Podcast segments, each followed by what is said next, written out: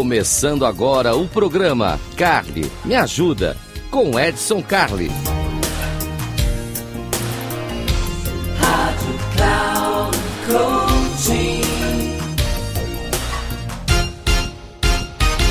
Olá, seja muito bem-vindo. Eu sou o Edson Carli e esse aqui é o Carli Me Ajuda. Carli Me Ajuda é um espaço feito para você, para você mandar sua dúvida, para você mandar seu comentário e a gente faz o que tem que fazer aqui. Faça como fez a nossa querida ouvinte aqui da nossa querida Rádio Cloud Coach. É muito bom estar tá aqui, né? E a Margarete, ela acompanha a gente, mandou um e-mail super fofo para edson, arroba, inteligenciacomportamental.com, edson, arroba, inteligenciacomportamental.com. Ela mandou o, o e-mail, Margarete, com seus elogios, falando que adora o programa, que está ótimo, que não sei o que. É fofa demais. Obrigado, Margarete. Obrigado. É muito legal saber que você ouve e que você curte as nossas dicas aqui. Mas ela traz um problema que pode ser um problema de muita gente. Eu vivo em conflito para apresentar o óbvio. Olha só que coisa interessante. A Margarete trabalha num, num, numa empresa de saúde, não vamos falar o nome da empresa aqui, e ela fala: tem coisas que são muito óbvias, coisas que têm que ser feitas, coisas que a gente tem que distribuir, tem coisas que a gente tem que controlar, etc, etc. Eu explico o óbvio, mas as pessoas não entendem o óbvio. Não entendem, não fazem. Ela usa até uma expressão divertida aqui, ela acha que burrice é contagiosa e etc, etc. Bom, Vamos ajudar a Margarete, então, a explicar o óbvio. Como é que a gente explica situações óbvias? Quando não acontece esse entendimento, esse engajamento, provavelmente a gente tem diferenças aqui daquilo que a gente acredita com que a outra pessoa acredita. E essa é a grande diferença. Nós estamos tentando vender uma crença, vender algo que eu acredito para que a outra pessoa possa acreditar. Bom, eu vou me valer de um autor que eu gosto bastante aqui, uma pessoa chamada Harry Palmer.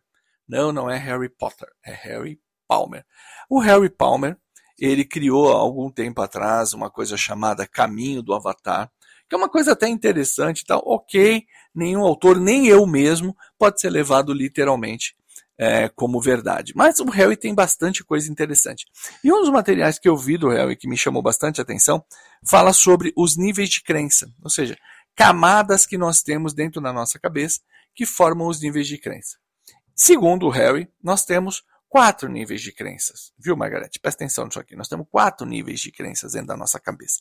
O primeiro nível é o mais básico de todos, que é o nível do dogma. Um dogma é uma verdade absoluta, aquela verdade que a gente não questiona. Só que o que é interessante é que as verdades absolutas não nascem com a gente. Elas não são contadas. São contadas por quem? Por pessoas que, que a gente confia. Então, normalmente, nossos pais, professores, líderes religiosos e coisas desse tipo. A gente acredita porque aquela pessoa que me contou tinha credibilidade para comigo. E é uma coisa simples a gente pensar. Quer ver, Margarete? Pensa comigo aqui rapidinho. É, pensa aí na sua casa, for casa ou apartamento, tanto faz. Onde nasce o sol e onde o sol se põe. Imaginou aí? O sol nasce num ponto, ele passa voando em cima da sua casa, ele se põe do outro lado. Né? Concordou? Vocês que estão ouvindo também concordaram com isso? É? Vocês são pessoas bastante razoáveis e vocês sabem que o Sol está lá no centro do sistema solar. Ele não passa voando coisa nenhuma. Mas a gente concorda que ele passa voando, porque do nosso ponto de vista ele passa voando. Então, esse é o dogma. É aquela verdade que eu acredito e que ninguém precisa falar. Tem outras coisas que eu não vou polemizar aqui, como time de futebol, uh, religião e etc., que são crenças, e política, que são crenças que estão na cabeça das pessoas a gente não vai mexer com isso. Bom, a gente evolui um pouquinho, a gente sai do dogma, a gente vai para a experiência pessoal. Lá na experiência pessoal é o segundo nível de crença. São coisas que eu vivi. E também pode ser chamado de senso comum. O Harry chama isso de senso comum também. É aquilo que a gente olha assim e fala: eu já vi esse filme, eu sei como é que acaba. Então, temos uma festa, nessa festa as pessoas estão bebendo muito e o som tá alto e tem homens que estão brincando de quinta série. A gente sabe o que vai acontecer. Logo, logo alguém vai fazer besteira. Alguém vai cair na piscina, alguém vai jogar gelo nas costas do outro, alguém vai se ofender, provavelmente vai ter uma briga. Então, esse é o senso comum falando. Eu já vi isto acontecer e vai acontecer de novo. Então, quando eu tento convencer alguém, é só apontar esses sintomas e falar: tá vendo o que está acontecendo ali? É verdade. Vamos embora antes que aconteça tal coisa. Isso é o senso comum falando. Então é fácil convencer o outro com isso. Quando eu não tenho nenhum dogma, ou seja, não tenho uma verdade absoluta, e também não tenho um senso comum, ou seja, eu não tenho uma experiência, a única coisa que me vale são os números. Então eu tenho que trabalhar muito com números. Então, pense um pouquinho. Eu, eu não sou médico e também não sou enfermeiro. Mas eu tenho um hábito. Toda vez que eu faço um hemograma, por exemplo, eu pego e leio os resultados. Leio, comparo com as tabelas para ver se está bom, se está ruim, etc. Quem sou eu para dizer que eu estou bem ou que eu estou ruim lendo um exame? Ninguém. Mas tem números, tem padrões, tem referências que me dizem se eu estou bom ou estou ruim. E isso me, me, me conforta de alguma forma. Ou seja, os números trazem uma verdade, eles trazem um conforto, o terceiro nível de crença, que é o número, para dizer que alguma coisa é verdade ou não. E aí, baseado nisso, a gente pode usar os números de várias maneiras e tem muita gente que usa a estatística e os números para convencer pessoas de verdades que, ele, que eles querem. Por exemplo, eu posso te convencer que a água faz mal. Sim, eu posso dizer isso. 100% das pessoas que morreram nas últimas 24 horas haviam ingerido água. Olha que coisa interessante. 100% das pessoas que morreram afogadas estavam em água. E aí a gente vai falando besteira desse tipo aqui. Então, os números eles são importantes para convencer porque eles dispensam tanto o dogma quanto a experiência passada, mas eles são perigosos. E por fim, Margarete, vamos pensar junto. Existe o quarto nível de crença que ele é bem sofisticado, que é a crença construída. Isso normalmente é utilizando o mecanismo que nós temos para criar histórias dentro da nossa cabeça, a nossa imaginação. E olha que interessante, a parte do nosso cérebro que imagina, ela cria crenças, ela cria é, inverdades, ela cria uma série de coisas. E a gente usa esse pedaço.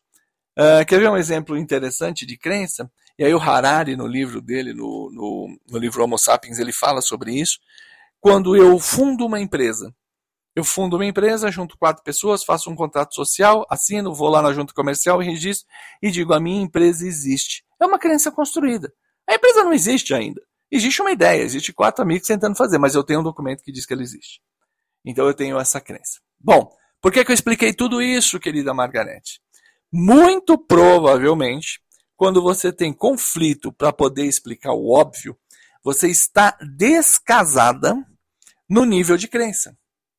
Você pode estar levando uma crença construída, que é uma ideia sua, para uma pessoa que não tem o mesmo embasamento. Ou uma pessoa que vai trabalhar só no senso comum, em coisas que ela já conheceu. Ou você está levando a sua ideia, olha só que interessante, você está levando a sua ideia, você está convidando pessoas a acreditar numa coisa, só que você não é aquela pessoa confiável, e não quer dizer que você não seja uma pessoa confiável, Margarete, longe disso, você não tem credibilidade junto àquela pessoa para formar um dogma. E aí não vai aceitar. Então o que, que acontece? Quando você leva uma ideia para alguém, você precisa na melhor das hipóteses, está na camada 3. Qual é a camada 3? Aquela que é isenta de críticas. Ela vai trabalhar com números. Tenta sempre levar argumentos na forma de números, combinando isso com a técnica importante do comece pelo porquê. Isso. Tem um outro pensador aí muito legal para você seguir, que é o Simon Sinek, e ele fala: comece pelo porquê. Todo porquê sem o que ofende. Então, na hora de estruturar a sua ideia, Margarete, vamos combinar isso. Você primeiro começa pelo porquê. Por que, que isso é importante? Por que, que isso é relevante? E mais importante, por que, que é relevante para o meu interlocutor? Eu tentar levar uma ideia porque ela é importante para mim, no mundo que nós vivemos, que todo mundo é tão egoísta, não vai funcionar. Encontre uma razão por que, que isso é importante para o outro. Sendo isso, leve argumentos na forma de números, controles, tabelas, fatos, dados, tudo isso que construam a credibilidade. Aí você consegue melhorar bastante a sua argumentação. Viu, Margarete? Isso ajuda bastante. Depois manda um e-mail para nós aqui para a gente saber se funcionou ou não. Manda para nós aqui no edson, arroba inteligenciacomportamental.com edson.inteligenciacomportamental.com. Nós vamos estar aqui para ajudar, porque é isso que esse programa faz. Esse é o Cali Me Ajuda, aqui na nossa querida Rádio Cloud Coach, ou lá no YouTube, lá no canal Comportadamente. Vou estar esperando você, tá bom? Eu fico por aqui, eu sou Edson Cali, um grande abraço e até uma próxima.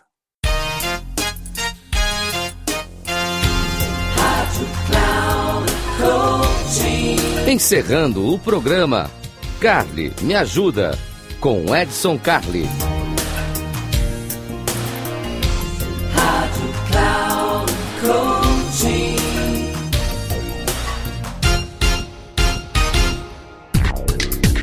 Se ligue, o programa Carly Me Ajuda, com Edson Carli, sempre às terças-feiras às duas da tarde, com reprise na quarta às 17 horas e na quinta às 9 horas da manhã, aqui na Rádio Cloud Coaching. Acesse nosso site radio.cloudcoaching.com.br e baixe nosso aplicativo.